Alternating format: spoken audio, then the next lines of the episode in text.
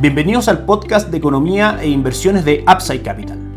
Revisaremos el rendimiento del mercado en Chile y el mundo y las principales noticias económicas y financieras que marcan la jornada.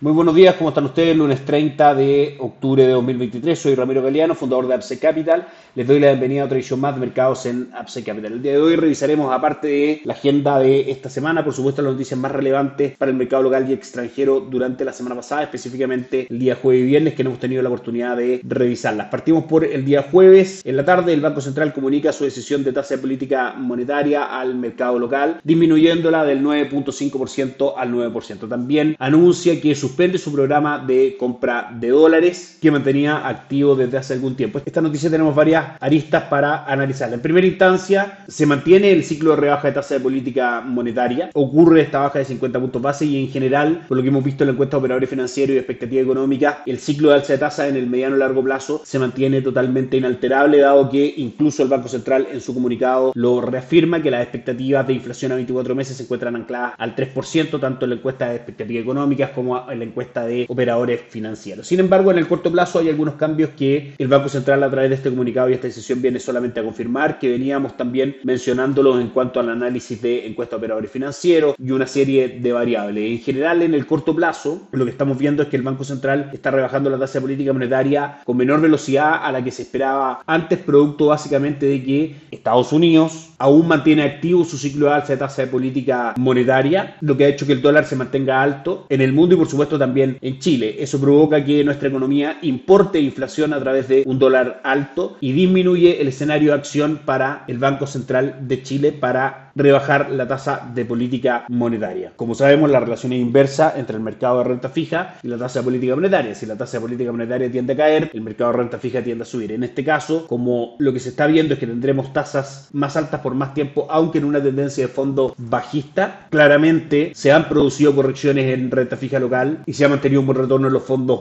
money market que vamos a pasar a revisar inmediatamente. Finalmente, es importante también comentar que desde el punto de vista de nuestra economía, el Banco Central bastante claro en su comunicado de que las expectativas se han ido concretando como se preveía. Sin embargo, el gran problema para el Banco Central, para la consiguiente rebaja de tasa de política monetaria y el buen retorno de la renta fija que hemos proyectado, tiene que ver con que Estados Unidos aún mantiene su tasa de política monetaria a la alza, eso mantiene el dólar alto y produce lo que acabamos de comentar. De manera que, desde nuestro punto de vista, un foco esencial será noticias desde Estados Unidos que vayan confirmando o acercando este fin del ciclo de alza de tasa de política monetaria y el comienzo de una mantención de la misma y un recorte en el mediano largo plazo. Vamos con renta fija local, donde nuestro fondo base de estrategia en cuanto a fondos de Itaú, Itaú Dinámico, mantiene un retorno bastante bajo del 4.75 en lo que va del año. Fondo que en general es un poco más largo y busca la caída de las tasas en el mercado en el mediano largo plazo. Es por eso que la diversificación es la solución respecto a estos movimientos de corto plazo en el mercado de renta fija, fondos para diversificar, específicamente ahorro corto plazo, con retorno del 7.3% y ahorro plus con retorno del 8.88%, fondos de renta fija que están un poco más cortos que Itaú Dinámico. Y por supuesto el fondo también indicado para diversificar posiciones, Itaú Performance, fondo Money Market con retorno del 8.29% en lo que va del año. Por parte de Principal AGF, las carteras de conservación de capital mantienen retornos bastante atractivos, la cartera de conservación de capital a seis meses compuesta íntegramente por fondos Money Market alcanza un 8.17% y carteras de conservación de capital a 18 y 36 meses plazo con una diversificación entre money market y renta fija, mantiene un retorno del 6.91% y 4.25% respectivamente. El dólar terminó la semana pasada en 934, subiendo el día jueves 8 pesos antes de que el Banco Central anunciara la suspensión de su compra de dólares. El día de hoy, por supuesto, la apertura es con gap bajista bastante marcado en 910, abriendo finalmente 24 pesos por debajo del cierre del día jueves. A esta hora nuestra pantalla se mantiene cotizando en 910,50 y lo que debiese ocurrir con el dólar es que finalmente primen los fundamentales de largo plazo. En general, estas mini intervenciones por parte en este caso del Banco Central, si bien tienen un efecto en el corto plazo, en el mediano largo plazo siempre terminan primando los fundamentales en las cotizaciones del dólar en Chile, dada su característica de libre flotación cambiaria. En ese caso, tenemos un cobre que tiende a recuperarse a poco, pero aún no muestra grandes señales de fuerzas compradoras que podrían disminuir el precio del dólar en Chile. Por otro lado, el dólar index, si bien ha caído un poco durante lo que va del día, en general se mantiene alto y se espera que siga siendo así hasta que la Reserva Federal anuncie el fin del ciclo de alza de tasa de política monetaria. Y también, por último, las cifras macroeconómicas en Chile siguen siendo bastante negativas, las cuales debilitan las cotizaciones del peso chileno frente al dólar. Sin embargo, esta menor velocidad, este menor dinamismo en la caída de tasa de política monetaria esperada por el mercado respecto al manejo de la misma del Banco Central podría ayudar al dólar a cotizar en niveles un poco más bajos. Vamos a ir viendo cómo se mueven estas tres variables y, por supuesto, cómo sigue el comportamiento del dólar en Chile, que, como hemos dicho para nosotros en cuanto a visión de mediano a largo plazo, sigue siendo bajista. Por último, el cerró el día jueves en 5.568 puntos, subiendo un 0.96%. El día de hoy cae fuerte un 1.73%, acusando de alguna otra manera esta menor rebaja de tasas por parte del Banco Central, que finalmente mantiene las condiciones económicas con una mayor contracción a la que el mercado esperaba. Por supuesto que esta caída en la tasa de política monetaria menor a la que esperaba el mercado producirá movimientos en la renta fija que estaremos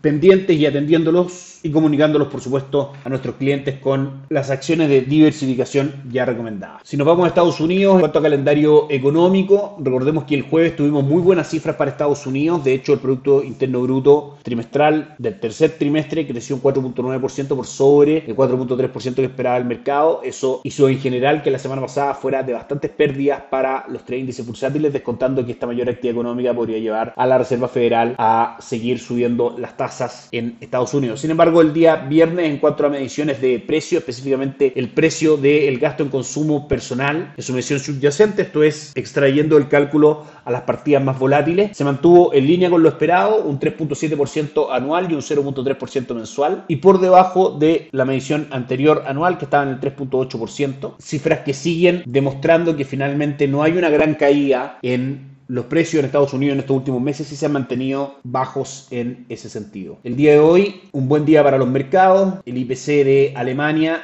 marca un 0% en su medición anual, cae al 3.8% de crecimiento por debajo del 4% que el mercado esperaba y por debajo del 4.5% que indicaba el mes anterior. Cifra importante porque Alemania es la principal economía de Europa y recordemos que el Banco Central Europeo durante la semana pasada anunció que por ahora terminaba el ciclo de alza de tasa de política monetaria de manera que todas estas cifras de inflación y de precios menores a lo esperado reafirman lo decidido por el Banco Central de Europa. Hoy día día importante para China, a las 22.30 hora local. Conoceremos los PMI, los índices de gerentes de compra del sector de servicios y manufacturero, que por supuesto podrían provocar algunos movimientos en el cobre y por ende en el dólar en Chile. Y durante la semana, mañana martes, IPC en la zona euro y confianza del consumidor de Conference Board en Estados Unidos el día miércoles, día clave para los mercados. Muchas cifras económicas en Estados Unidos que revisar. Cambio de empleo no agrícola ADP del sector privado. PMI, indicador de gerentes de compra del sector manufacturero. Encuesta de ofertas de empleo y lo más importante, decisión de tasa de política monetaria por parte de la Reserva Federal, que el mercado espera se mantenga en el 5.5%, comunicado de la Reserva Federal respecto a esto y por supuesto, más importante aún, rueda de prensa de Jerome Powell, el presidente de la Reserva Federal, instancias en las que el mercado estará muy atento respecto a señales de manejo de tasa de política monetaria futura. El día jueves, como siempre, peticiones semanales por subsidio de desempleo y indicadores manufactureros en Europa y el día viernes también un día muy relevante para los mercados, creación de empleo no agrícola en Estados Unidos, tasa de desempleo e ingreso medido por hora datos laborales en general de Estados Unidos, cifras extremadamente importantes para esa economía. Por último, hoy día, un buen día para los mercados en general. La tasa del bono del tesoro a 10 años cotiza en 4,90. El dólar index cae un 0.23%, cotiza en 106,32. Con el mercado a la espera de la ruptura del soporte en 105,80 para buscar menores niveles del dólar en el mundo. En Asia, la jornada es mixta con el Nikkei 225 de Japón cayendo un 0,95, el Hansen de Hong Kong subiendo un 0,04 y el índice de Shanghai avanzando un 0,12%. Europa la jornada es bastante positiva con el DAX alemán subiendo un 0.08, el Eurostock 600 subiendo un 0.41% y el resto de las plazas bursátiles europeas principales todas con retornos positivos el día de hoy. Y Estados Unidos comienza bien la semana, Dow Jones sube un 0.91%, S&P 500 un 0.67%, Nasdaq un 0.8%. Eso es todo por hoy, que estén muy bien, tengan una excelente semana, nos encontramos mañana. Gracias por escuchar el podcast de Economía e Inversiones de Upside Capital. Te invitamos a visitar nuestro sitio web www.upsidecap.cl y contactarnos para brindarte una asesoría objetiva, sin sesgo y con una mirada global para tus inversiones.